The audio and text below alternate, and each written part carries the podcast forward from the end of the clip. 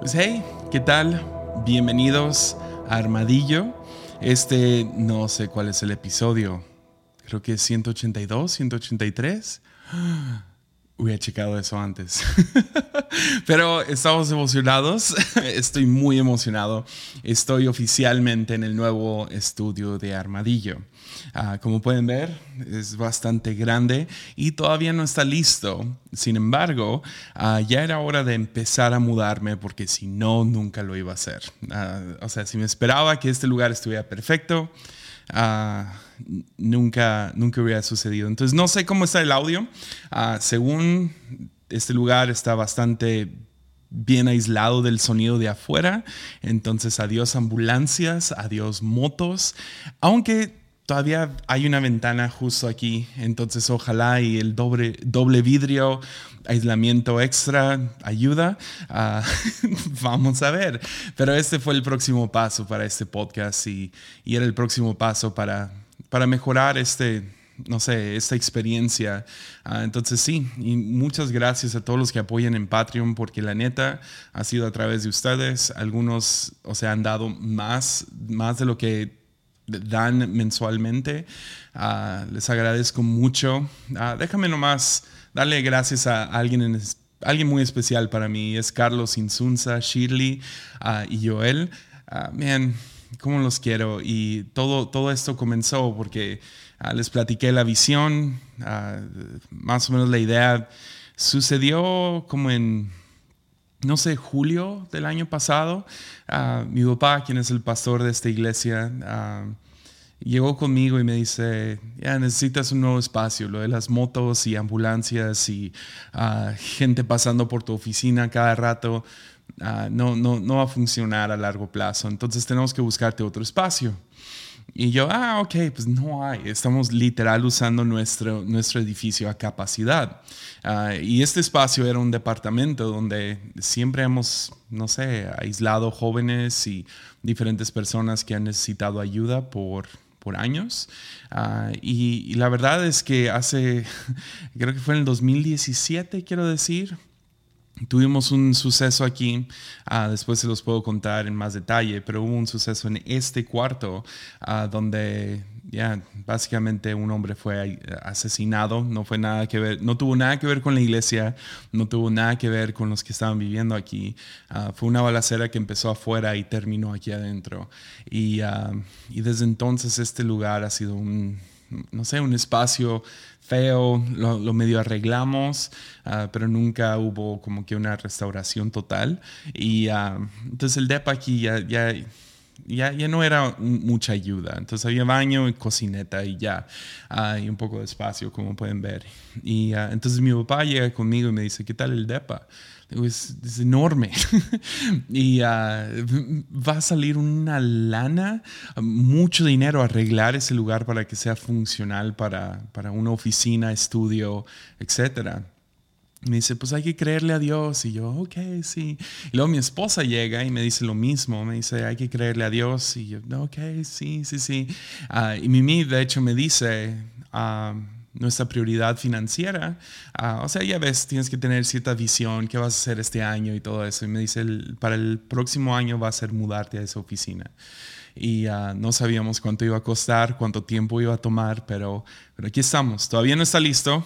uh, quiero cambiar los ángulos de la cámara, eso fue lo, más fácil y no los quería dejar sin episodio otra vez. Entonces, esa fue la razón que, que, que estoy grabando. Pero en noviembre, quiero decir, finales de octubre, noviembre, ah, me tocó ir a Hermosillo, a la iglesia de Adulam, como los quiero mucho allá, y uh, estuvimos allá y Carlos y Shirley escucharon la historia y de la nada pues me, me dan una, una, una ofrenda, no quiero decir ni pequeña ni grande, no, fue una ofrenda, y me dijeron, esto es para tu estudio. Y te, te, te te prometo, había 10 mil otras cosas que quería ah, pagar, especialmente las deudas, ah, pero, pero tomé, tomé ese sobre y dije, ok, y lo aparté, lo escondí en uno de mis libros y dije, ok, Dios, no es suficiente, o sea, no era suficiente para cambiar ese lugar, pero a lo mejor podemos arrancar el piso y arreglar algunas cositas y, hacerlo funcional. Y al meter ese dinero, tomamos un paso tras otro, tras otro, y aquí estamos casi seis, siete meses después, uh, finalmente en este espacio. Y la neta, todavía no me acomodo. Quiero, a lo mejor hablo de eso en el próximo, próximo episodio, porque hay algunas cosas incómodas de estar en un espacio nuevo, ¿no? Siempre. Entonces, no sé, a lo mejor Ahorita toda mi mente ha sido aquí, la NBA y muchas cosas de aquí de la iglesia. Entonces, uh, ya ha, sido, ha sido semanas muy ocupadas, ah, como se lo pueden imaginar, ah, meses ya. Entonces, pero aquí estamos y queremos estar aquí con ustedes cada jueves. Entonces, ah, el episodio 180 y tantos. y este se llama, creo que lo voy a llamar el almendro, ¿cómo ves? ¿Va? Entonces, ¿qué tal? Comenzamos y como siempre pueden apoyar en Patreon ah, para terminar este espacio. Hay algunos detalles, como pueden ver. Ah, ya está un poco vacío, ah, pero sí, si quieres apoyar, puedes apoyarme a mí directamente, a mi familia. realmente vivimos, dependemos de este dinero en Patreon. Entonces, sí, si te interesa apoyar, puedes hacerlo en patreon.com, diagonal Jesiah Hansen. Y voy a seguir haciendo esto mientras, mientras ya, mientras ustedes lo sigan viendo y mientras eh, todavía hay apoyo. Entonces, ah, muchas, muchas gracias por todo eso. Entonces, ya, llevo siete minutos de intro. ¿Qué tal comenzamos? Pues he estado en la última semana leyendo ah, principalmente Primera de Samuel. Ah, todavía no llego a Segunda de Samuel, estoy en Primera de Samuel todavía y lo estaba medio meditando, masticando, uh, leyéndolo lento, un capítulo al día, a lo mejor dos veces, tres veces. Y no sé, queriendo ver algunas cosas nuevas acerca de tanto el profeta Samuel, que es uno de mis favoritos, el rey Saúl, que está, ya, es, una persona aquí a quien podemos estudiar, y luego el famoso rey David y todo lo que venga en Segunda de Samuel. Pero he estado meditándolo, masticándolo y todo eso. Ah, por, eso les digo, creo que sé de qué se va a tratar el que sigue, porque también vamos a estar en Primera de Samuel. Uh, pero en Primera de Samuel 16 vemos cómo Dios básicamente escoge un nuevo rey. Y más o menos para, los, para que nadie esté perdido, ah, Samuel es el profeta ungido por Dios, ¿no? Para, para hablar por él, para ser su portavoz. Y ah, así se manejaban en Israel en aquellos días. Había, había alguien que hablaba de parte de Dios. Y uh, la gente empieza a demandar un rey, porque quieren ser como todas las demás naciones. Entonces empiezan a demandar, danos un rey, danos un rey, dile a Dios que nos dé un rey, porque ah, somos la única nación sin un rey, sin algún tipo de líder fuerte de esa manera. Dios dice, no, no, no, no, no, les da machín de, de, advertencias que si hacen esto, ah, esto va a suceder. Ellos insisten, insisten. Y entonces Dios dice, ok, dale lo que quieren. Y escogen a Saúl. Saúl termina siendo un terrible rey, un villano. Uh, y Dios dice, no, no, no puede ser así. si van a querer un rey, lo voy a escoger, ah, porque los amo demasiado para, para dejarlos a ustedes escoger a quien quieren de rey. Entonces esto de democracia no les está funcionando, déjame a mí escoger. Entonces Dios manda a Samuel a ungir a un, a un rey, lo manda a la casa de Isaí, el papá, el padre de, de, David. Y cuando llega, David es el menor de, de creo que 12 hermanos, 11 hermanos, y... Uh, entonces hay muchos que van antes de él, más, más guapos, más altos, más exitosos, ya, ya mayores, gente que podrías decir, uh, él podría ser un rey mañana. Y eso es más o menos lo que nos dice 1 Samuel 16. Dice, cuando llegaron, Samuel se fijó en Eliab y pensó, seguramente este es el hijo del Señor. Digo, es el ungido, perdón, del Señor. Pero el Señor le dijo a Samuel, no juzgues por su apariencia o por su estatura porque yo lo he rechazado. ¿Ves? Así fue con Saúl. lo escogieron por su apariencia y su estatura. O sea, se veía presidencial, ¿no? Y, uh, nos sigue diciendo el texto, el Señor no ve las cosas de la manera que tú las ves. La gente juzga ¿ok? Quédate con esa palabra, juzga. La gente juzga por las apariencias, pero el Señor mira el corazón. Entonces Isaí ah, le dijo a su hijo Abinadab uh, que caminara delante de Samuel, pero Samuel dijo, ese no es el, no es el que el Señor ha elegido. Después Isaí llamó a Simea, ah, pero Samuel dijo, tampoco es este a quien el Señor ha elegido. De la misma manera, Isaí presentó a sus siete hijos a Samuel, pero Samuel le dijo, el Señor no ha elegido ninguno de ellos. Después Samuel preguntó, ¿son estos todos los hijos que tienes? Queda el más joven, contestó Isaí, pero él está en el campo cuidando las ovejas y las cabras. Manda llamarlo de inmediato, dijo Samuel. No nos sentemos a comer hasta que él llegue. Entonces Isaí mandó a buscarlo. El joven era trigueño y apuesto y de ojos hermosos. Ah, el Señor dijo, este es úngelo. Dios ve el corazón. Este, este, es parte de la enseñanza aquí. Es que Dios no, no juzga por apariencias, nos dice, sino ve el corazón. Y esto para mí nunca, no, sé, nunca ha sonado como buenas noticias, como buenas nuevas, ¿no? Como que eh, Dios te ve. es como, uff, ah, no, no, no me gusta esto, ¿no? Ah, porque, ves, crecí cristiano. Y yo sé lo que es que te miren Ah, no, no nomás crecí cristiano, crecí como hijo de pastor. Y cuando creces como hijo de pastor, creces bajo un lente. Uh, gente ve cómo vas vestido y gente ve cómo, cómo te comportas. Y, y siendo un, un, niño, no sé, bien criado o lo que sea, siempre me importó hacer las cosas bien. Entonces me aprendí el lenguaje, aprendí cómo vestirme, aprendí todo el, la formalidad cristiana de sentarme en la primera fila, no interrumpir una conversación entre mi papá y alguien más en la iglesia y, portarme bien. Y, y, uno piensa, ah, termina, no sé, acomodando tu cerebro, y a algunos psicólogos les va a gustar esta, ah, me van a juzgar bien, ah, pero te empieza a reamoldear la cabeza, a pensar, si nomás me porto bien, entonces me va a ir bien. Y uh, entonces cosas como Dios no, no le importa eso, Dios no ve la apariencia, Dios no ve cómo actúa, sino ve el corazón, siempre me ha aterrado. Porque yo sé cómo es mi corazón. No sé si soy el único, espero que no, pero conozco mi corazón, conozco mis pensamientos. Ah, los, puedo, los puedo escuchar, los puedo pensar, los, ah, y no sé cuántas veces he pedido perdón por mis pensamientos del corazón y, y mis intenciones y diferentes cosas así. O sea, nunca sonaron como buenas noticias cuando alguien me decía, Dios lo ve todo. Ah, especialmente cuando cumplí como 14 años. Ah, Dios ve todo. Ah, eso no me gusta, no quiero que me vea. lo que hago en privado, eso no está chido, eso no, no, no sé, no me atrae. Dios lo ve todo y no importa mi esfuerzo profundamente. Dios lo conoce y este fue mi pensamiento. Si Dios lo ve todo, si Dios lo sabe todo, entonces me detesta. Me detesta, me tiene que detestar.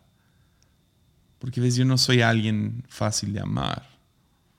Entonces estas noticias, Dios lo ve todo. Lo veía un poco como el ojo de Sauron, ¿no? De Sauron en El Señor de los Anillos, este ojo que nomás te está buscando y cuando te ve sientes esa mirada intensa y qué vergüenza y etcétera, etcétera. No sé, nunca me trajo mucho alivio. pero en el caso de David fueron buenas noticias, ¿no? Porque ves, todos los demás hermanos, los que llevaban buena apariencia, ah, todos ellos fueron rechazados, fueron ah, pasados por alto. Pero David, ah, Dios vio su corazón y esas fueron buenas noticias. Una persona subestimada, olvidada, pasada por alto, Dios lo vio. Y la bronca es que si lo leemos de esta manera, ah, creo que puede traer mucha ansiedad y siento que, que ha sido enseñado de esta manera. Esta idea de que Dios lo ve todo y Dios ve el corazón, entonces realmente cuídate y cuida quién eres, eres el mismo en público que en privado. Ah, siempre siento que se va hacia eso y me crea mucha ansiedad. Ah, siento que gente que no tiene mucha conciencia propia, ah, que no está poniendo atención a sus pensamientos y todo eso, ellos están bien, ellos lo ven como, no, sí, yo soy perfecto, yo soy chido, yo, yo estoy bien, porque no cometo esos pecados. Y siento que, que, que, gente autoengañada piensa de esa manera y lo inculca sobre otros, pero si tomas un momento de honestidad, siento que te crea mucha ansiedad. Pero el otro día lo empecé a leer, lo estuve leyendo y saltó. La gente juzga por apariencia, pero el Señor mira el corazón. La diferencia entre esas dos palabras, ¿por qué no dice que la gente juzga por apariencia, pero el Señor juzga el corazón? No dice juzga, dice mira. Yeah la cosa cambia por completo. Porque ves, no todos vamos a tener la dicha de ser un rey. No creo que Dios me haya llamado a reinar, a ser un rey, un presidente, un gran líder sobre una nación. Ah, no, a lo mejor uno de ustedes por ahí, ah, pero no todos tenemos esa dicha. Entonces, ¿qué significa esta historia para nosotros, para todos los demás? para el 99.9% de nosotros que aquí estamos, que no vamos a ser reyes, que no vamos a ser la gran cosa, que no vamos a cambiar el mundo, vamos a ser hiper importantes. ¿Qué, ¿Qué significa esta historia para nosotros y qué provecho le podemos sacar? Pues me gustaría enfocarme en eso. Dios no juzga, Dios ve. Y lo que le podemos sacar a esta historia es que podemos aprender a alinearnos con cómo Dios ve. Esto a mí me emociona. Esto no me crea ansiedad, esto me emociona. He contado esta historia varias veces antes, pero ah, tienes esta canción de Jason Upton, ¿no? Fly. Y uh, me acuerdo escuchando esa canción donde, donde según un ángel canta junto con él a media canción y ah, fue una grabación en vivo y ah, de puro morbo fui a escucharlo, ¿no? Y es una canción hermosa, es una canción espontánea y empieza a cantar Jason y se escucha otra voz que entra y empieza a cantar junto con él, hacer, haciéndole múltiples armonías y muy, muy interesante, me dio mucho morbo. Fui a escucharla y me acuerdo que la escuché con audífonos sentado en mi cuarto, ah, en la sala, ah, solo con las luces bajas. Y puse la canción y realmente adoré. tuve mi tiempo con Dios. Y a media canción, Jason en, en manera espontánea empieza como que a, deja de cantarle a Dios y como que pregunta, pregunta, hace algunas preguntas de parte de Dios hacia nosotros. Y una de las preguntas es, ¿ves lo que yo veo? ¿Puedes ver lo que yo veo? Y entonces, teniendo eso, eso ya es una convicción mía. Yo quiero ver cómo Dios ve. De la nada, leyendo 1 Samuel otra vez, no lo había notado. La gente juzga, pero el Señor mira. El Señor ve. ¿Ves lo que yo veo? Y creo que para todos aquellos que no vamos a ser reyes, lo que le podemos sacar a esta historia es eso.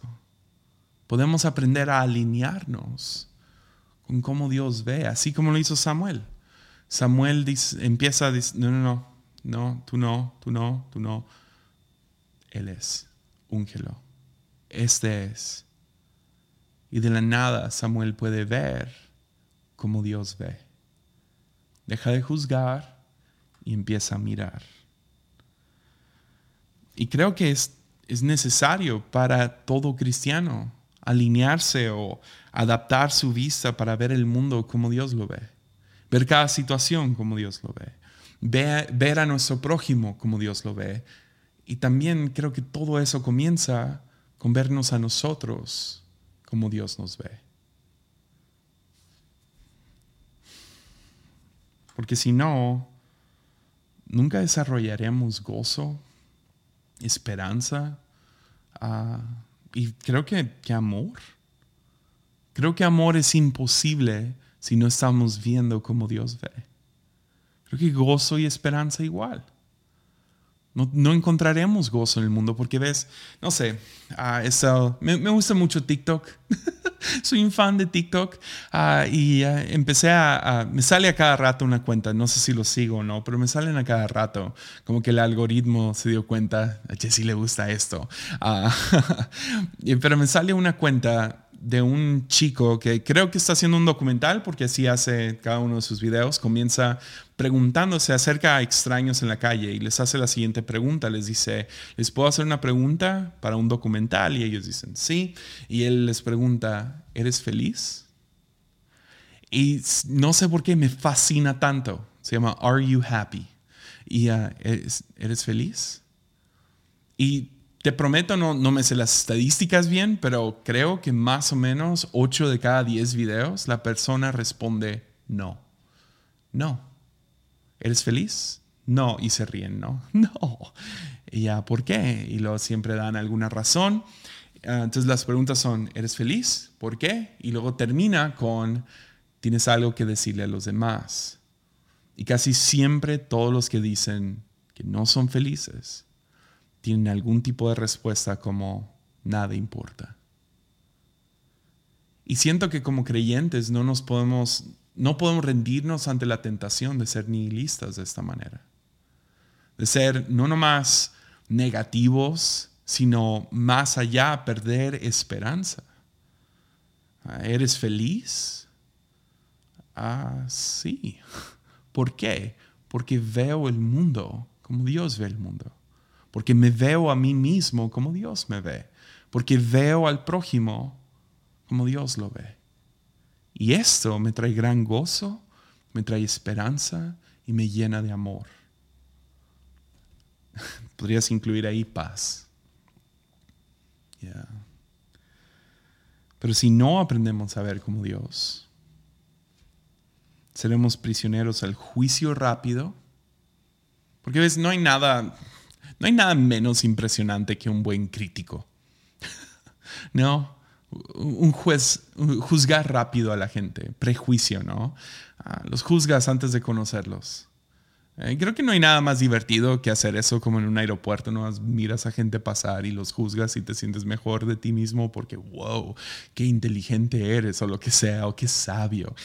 Ah, pero, pero luego nos volvemos prisioneros al juicio rápido a las emociones pasajeras que vienen y se van y tomamos decisiones fuertes en situaciones por esas emociones, juzgamos rápido. Estas emociones que sí son pasajeras, esa tristeza, enojo, lo que sea, se va a pasar. Entonces no basamos, no queremos basar nuestras vidas en eso, pero si no vemos como Dios ve, sí nos volvemos prisioneros a eso. Y a una perspectiva superficial. Entonces, si nos juzgamos, si juzgamos al mundo de esta manera, ¿qué crees que vas a empezar a hacer? Juzgarte a ti de manera superficial. Y todo se va a tratar acerca de ya sea tu aspecto, o ya sea tus obras, o cómo te miran los demás, o qué es lo que puedes presumir en Instagram. Porque no estás viendo como Dios ve. Ahora yo entiendo, si nos miramos a nosotros mismos, si nos vemos en un espejo, es fácil encontrar nuestras fallas. Es fácil. Y no sé por qué cuando estaba medio desarrollando esto, una de las cosas más fuertes que empezó a quemar en mi corazón esta, es esta, esta idea que entiendo de dónde sale, entiendo por qué existe, pero lo veo como basura, pero es la enseñanza de depravación total. Y yo sé, algunos se van a enojar conmigo porque son cosas que enseñó Martín Lutero y Juan Calvino y diferentes héroes de la fe y lo que sea, pero no se me hace, me estoy adelantando, pero no se me hace la historia completa, digámoslo así. Esta idea de depravación total o el pecado original, o que tú y yo en nuestro ser muy adentro somos, no somos nada más que, como diría Martín Lutero, una popó cubierta de nieve. Yeah.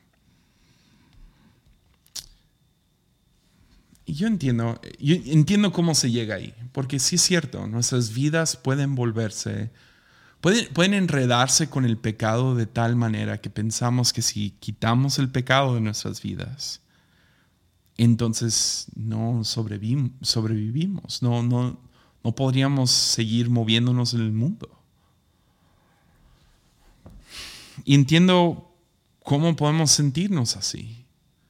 Yo, yo me miro en el espejo y puedo ver 10.000 deficiencias, errores. Me identifico al 100 con Pablo que dijo, hago lo que no quiero y no hago lo que quiero hacer. Estoy, hay algo aquí que nomás está fregado, hay algo en mí que nomás no me permite ser quien creo que debo de ser. Entonces llegamos a la conclusión Ah, y tomamos versículos como, como Jeremías o los Salmos, donde empiezan a hablar acerca de el corazón es engañoso y no hay nada bueno en él, y desarrollamos diferentes doctrinas como depravación total o pecado original, y podemos identificarnos o sentir que este es nuestro estado real. Ah, lo, lo más dentro, profundo de nosotros es que estamos descompuestos. Pero te hago esta pregunta, ¿y si no?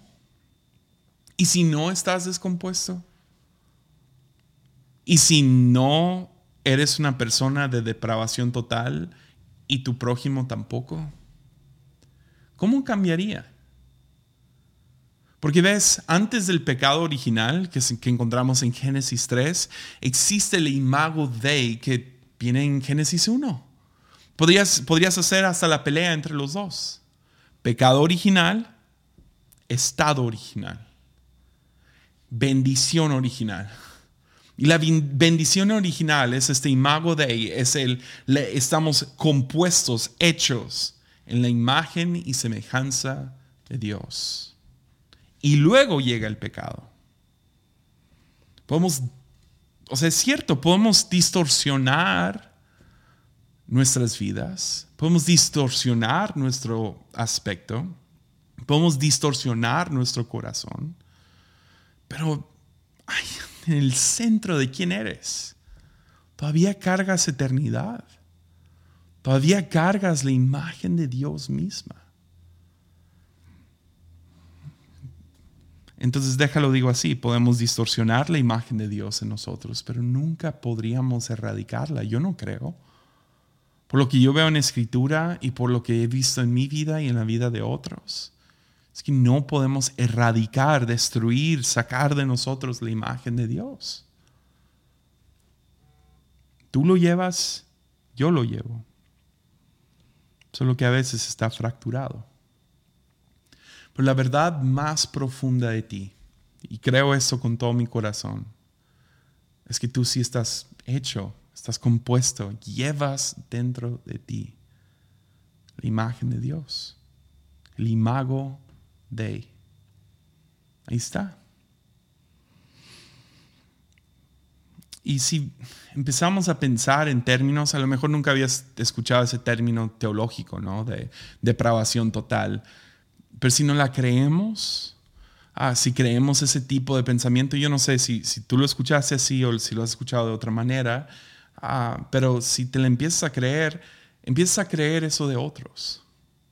Porque lo ves en ti, dices, yo estoy descompuesto, yo estoy, ah, soy deficiente, tengo mis, mis grandes errores y parece que cada vez que quiero hacer lo correcto, no lo hago y cuando no quiero hacer lo equivocado, lo hago. Ah, me encuentro en, este, en esta tensión y soy, soy, soy en, mi, en mi ser, soy malvado, soy, estoy depravado, quiero, quiero lo peor. He escuchado esto como, ay, sí, bebés son, son inocentes, pero no son buenos. Es como, no sé si es la mejor manera de describirlo. Genuinamente creo que bendición original le gana pecado original. Pero si depravación, si creemos en depravación total, revela que no vemos el imago de ella en otros.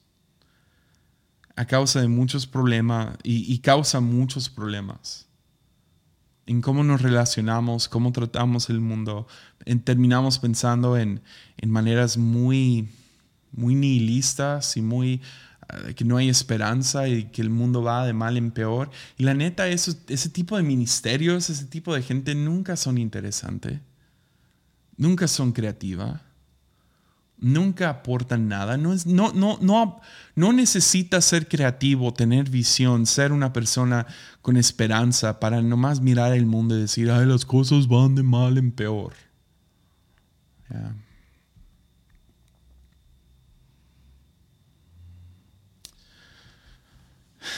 Y lo peor de todo es que terminamos viéndonos a nosotros mismos de una manera distorsionada. Ahora yo no estoy diciendo que no somos pecadores, que yo no soy. Pero depravación total es una perspectiva es una perspectiva deficiente. Eh, no es la historia completa. Lo entiendo, entiendo de dónde salió este concepto, porque lo he sentido muchas veces. Y hay, hay mucho cierto acerca de eso. O sea, el corazón sí es engañoso. Sí tengo problemas. Sí soy deficiente. Sí me siento distorsionado. Pero ese no es quien soy hasta adentro. Lo más no es la verdad más profunda de mí.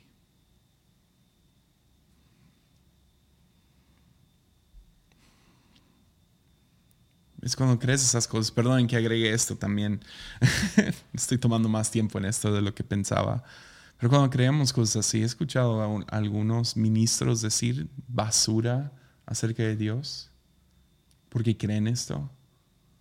Dicen cosas como Dios ni te puede mirar solo puede mirar a Jesús. Entonces, la única manera de que tú seas salvo es escóndete detrás de Jesús, porque así Dios mira a Jesús y, Jesús está entre tú y Dios, pero si te, o sea, no te puede mirar a ti. Entonces, eso es basura. No, no puedo creer esas cosas. ¿Por qué? Porque no es cierto acerca de Jesús. Y no creo que la, que la Trinidad está separada. Yo creo que Jesús es Dios en carne y hueso, caminando entre nosotros. Entonces todo lo que es cierto acerca de Jesús es cierto acerca del Padre.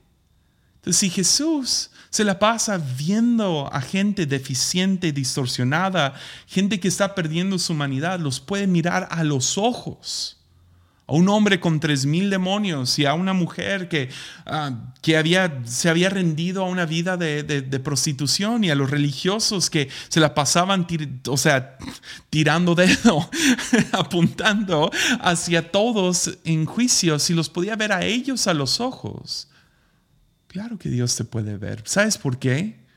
Porque puede mirar más allá de todas, todas esas cosas que se han entrelazado en nuestra alma, todas esas cosas que han oscurecido nuestro corazón, Dios puede mirar más allá de todo eso y encontrar un ser, un ser hermoso.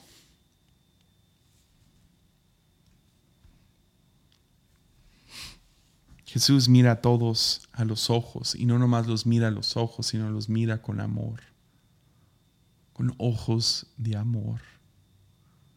Esto es cierto, esa es la, verdad más profunda. Es que cuando Dios mira, Dios no, sí, yo entiendo, tenemos un montón de cosas escondidas y tenemos nuestros problemas y yo no estoy tratando de hacer ligero el pecado, entiendo He hablado mucho acerca de eso en el pasado. Lo que estoy hablando es que Dios mira más allá de todo eso. Y no juzga, sino mira. Y la forma en la que mira el amor es la única forma verdadera de ver. Lo repito. La forma en la que mira el amor, recuerda que Dios es amor. La que mira el amor es la única forma verdadera de ver.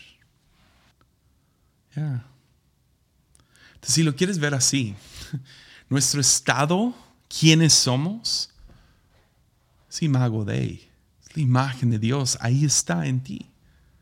Entonces no tenemos que ser policías de, de, los, de los pecados secretos. No, no es el chiste.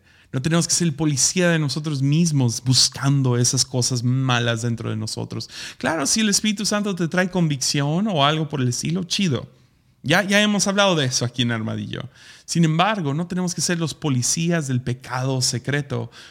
Tenemos que ser los que buscan agentes que buscan la belleza secreta en cada ser humano, en cada situación y en nosotros mismos. O sea, no es coincidencia que los lugares más juzgones, ¿ok? Los, ambientes más juzgones, ya sea una iglesia, un grupo en casa o no sé, un, un grupo de amigos, donde hay más juicio, usualmente es donde hay más depravación. ¿Sabes por qué? Porque gente no sabe darse gracia a sí misma. No saben mirarse con los ojos de Jesús no saben ver como Dios ve. Entonces ahora son prisioneros al juicio rápido, a las emociones pasajeras y a, la perspectiva superficial. Entonces, tu estado natural, más, más original, es imago Dei. Es imago Dei. Es más, lo podrías decir así. El pecado en tu vida es antinatural. No, no se mezcla con quién eres. Yo sé que se siente así, pero es como aceite y agua. Más que nada, cubre por encima. Y por eso nos miramos a nosotros mismos. Y parece que somos, somos, somos depravación total, que no hay ni una pizca de eternidad en nosotros. Pero no puedo creer que eso es cierto. Y Dios, quien mira, quien puede ver, puede ver más allá de todas estas capas de escombro, de, basura, de, de maldad que se han ido acumulando. Dios puede mirar pasando todo eso y dice, aún hay esperanza. Porque ves, los ojos de Dios son de amor.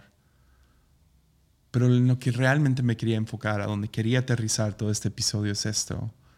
Es que Dios tiene, tiene visión de, Dios tiene visión a largo plazo. A largo plazo. Puede ver más allá.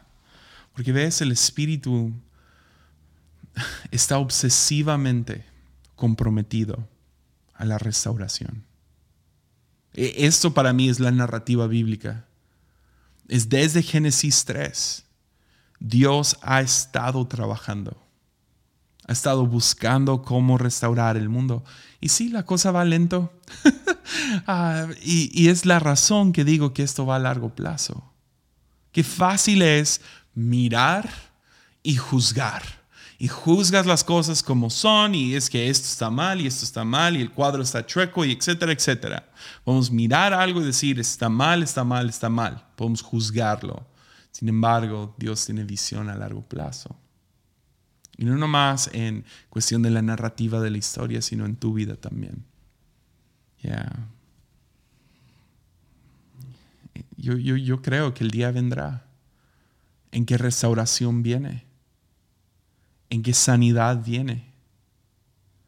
O sea, yo sí le creo a, Pablo que dice en 1 Corintios 13, 12, dice, ahora vemos todo de manera imperfecta, como reflejos desconcertantes. Pero luego vendrá ese día, luego veremos todo con perfecta claridad, así es como Dios ve. Todo lo que ahora conozco es parcial e incompleto, pero luego conoceré todo por completo, tal como Dios ya me conoce a mí completamente. Yeah, le creo a Pablo. El día va a venir en que nuestra vista nublada vamos a poder ver. Y no nomás al, al mundo, circunstancias y al prójimo, sino a nosotros mismos. Es más, yo creo que comienza con nosotros mismos. Si podemos vernos a nosotros mismos como Dios nos ve, entonces empezamos a ver a los demás. Porque ves, se trata de amar al prójimo tal y como... amar al prójimo tal como, como a nosotros mismos, ¿no? Arruiné ese versículo, pero bueno, ¿me entienden? Pero sí, le creo a Pablo y le creo a Habacuc. Habacuc 2.14. Habacuc nos dice lo siguiente, así como las aguas llenan el mar, la tierra se llenará del conocimiento de la gloria de Dios. O sea, eh, eh, en otras dice, sí, este conocimiento, vamos a conocer plenamente a Dios, vamos a poder verlo, vamos a conocerlo, pero al mismo tiempo vamos a poder verlo y ver el mundo como Dios lo ve. Yo creo que viene el día en que viene el reino. La cosa es que todavía no, ¿verdad? Viene el día, el día vendrá, pero aún no llega, como que se está filtrando. Lleva dos mil años filtrándose desde que Jesús dijo, el reino está aquí, y oren al mismo tiempo que su reino venga, que sea aquí como es en el cielo. Y llevamos dos mil años la iglesia orando esto, que venga su reino. Yo creo que ese día va a venir. Y todas las cosas serán restauradas. Y espero que en un poco más corto plazo lo mismo va a suceder conmigo.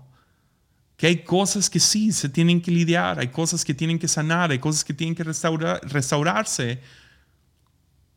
Pero primeramente tengo que poder verme como Dios me ve. Entonces, ¿por qué, ¿por qué estoy hablando acerca, por qué se llama este episodio El almendro? Pues estuve, estuve estudiando ah, otra vez a, no más leyendo acerca de Francisco de Asís, quien es uno de mis héroes, ¿no? Ah, he hablado de él aquí antes en el podcast. En varios episodios tengo uno específicamente de él, ah, pero, pero estaba pensando en, estaba leyendo algunas cosas y encontré una historia chica que nunca había visto. Y no sé por qué me cautivó tanto. y a lo mejor las historias de Francisco de Asís te, dices, ay, qué, qué cursis o eh, no creo que sean reales o no sé. Yo no sé cómo lo ves tú. Pero la manera que yo lo, no sé, a mí me encantan y les creo.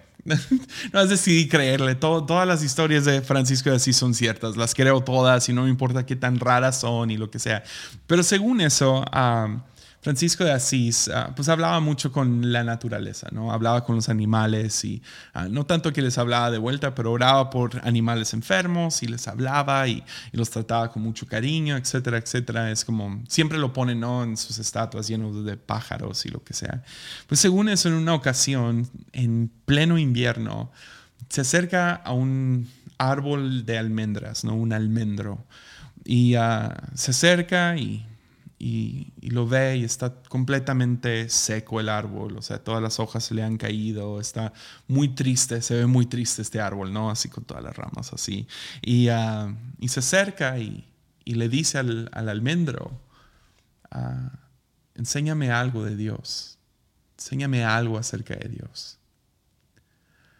Y en el momento tuvo una visión, y la visión fue vio este mismo árbol de almendras, este almendro, lo, vio ahora en, el, en la primavera. Y en la primavera está llena de hojas rosas y lleno de frutos, estos estas almendras. Y se veía glorioso y se veía lleno de fruto y, sí, una hermosura, el potencial de lo que era este almendro. Y lo vio en un momento y luego abrió los ojos y era el mismo árbol. Y básicamente a lo que llega es el almendro me enseñó a verlo como Dios lo ve. No lo ve en su estado actual, lo ve en el potencial de quién es, de qué va a ser. Ya, ahorita está en una temporada donde está completamente seco, pero ahorita en unos meses es uno de los árboles más hermosos que hay. Creo que es lo mismo con David. Dios no juzga la apariencia, no juzga que el chico estaba allá, sino ve el potencial en este hombre. Potencial en sus canciones, potencial en su liderazgo. Ve el, ahora David fue una persona claramente deficiente, claramente, ya, la regó muchas veces. Sin embargo, Dios pudo ver más allá. Y a lo que quiero llegar es esto. Requiere del Espíritu Santo, ¿no? Requiere algo muy especial poder ver a largo plazo.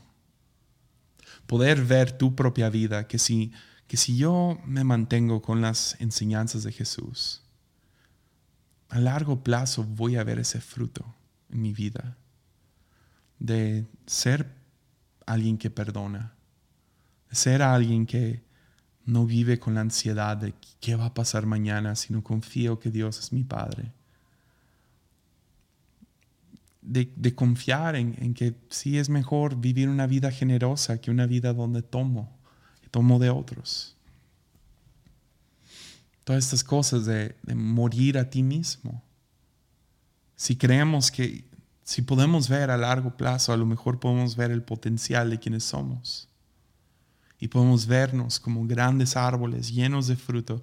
Nos vemos en el momento y decimos, pues todavía no, todavía no llega el tiempo, pero a lo mejor si sigo en estos caminos, en las enseñanzas de Jesús, en el sermón del monte, si sigo buscando su reino, al final del día puedo ver el potencial, el estado correcto de quién soy.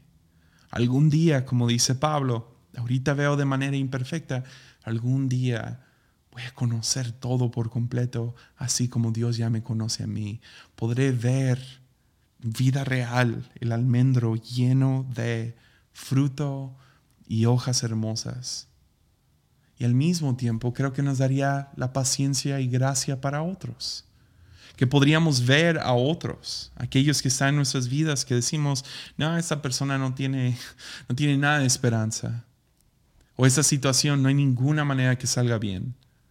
A lo mejor si podemos tomar, tener la vista de Dios que es más amplia, que es a largo plazo, que ve mucho más hacia el futuro, a lo mejor podríamos decir, oh, sí hay esperanza con esa persona, sí hay esperanza para mi matrimonio, sí hay esperanza a largo plazo con mi adolescente, sí hay esperanza en esta situación para los que trabajamos en la iglesia ahorita y se ve, se ve difícil la cosa, si hay esperanza para la iglesia.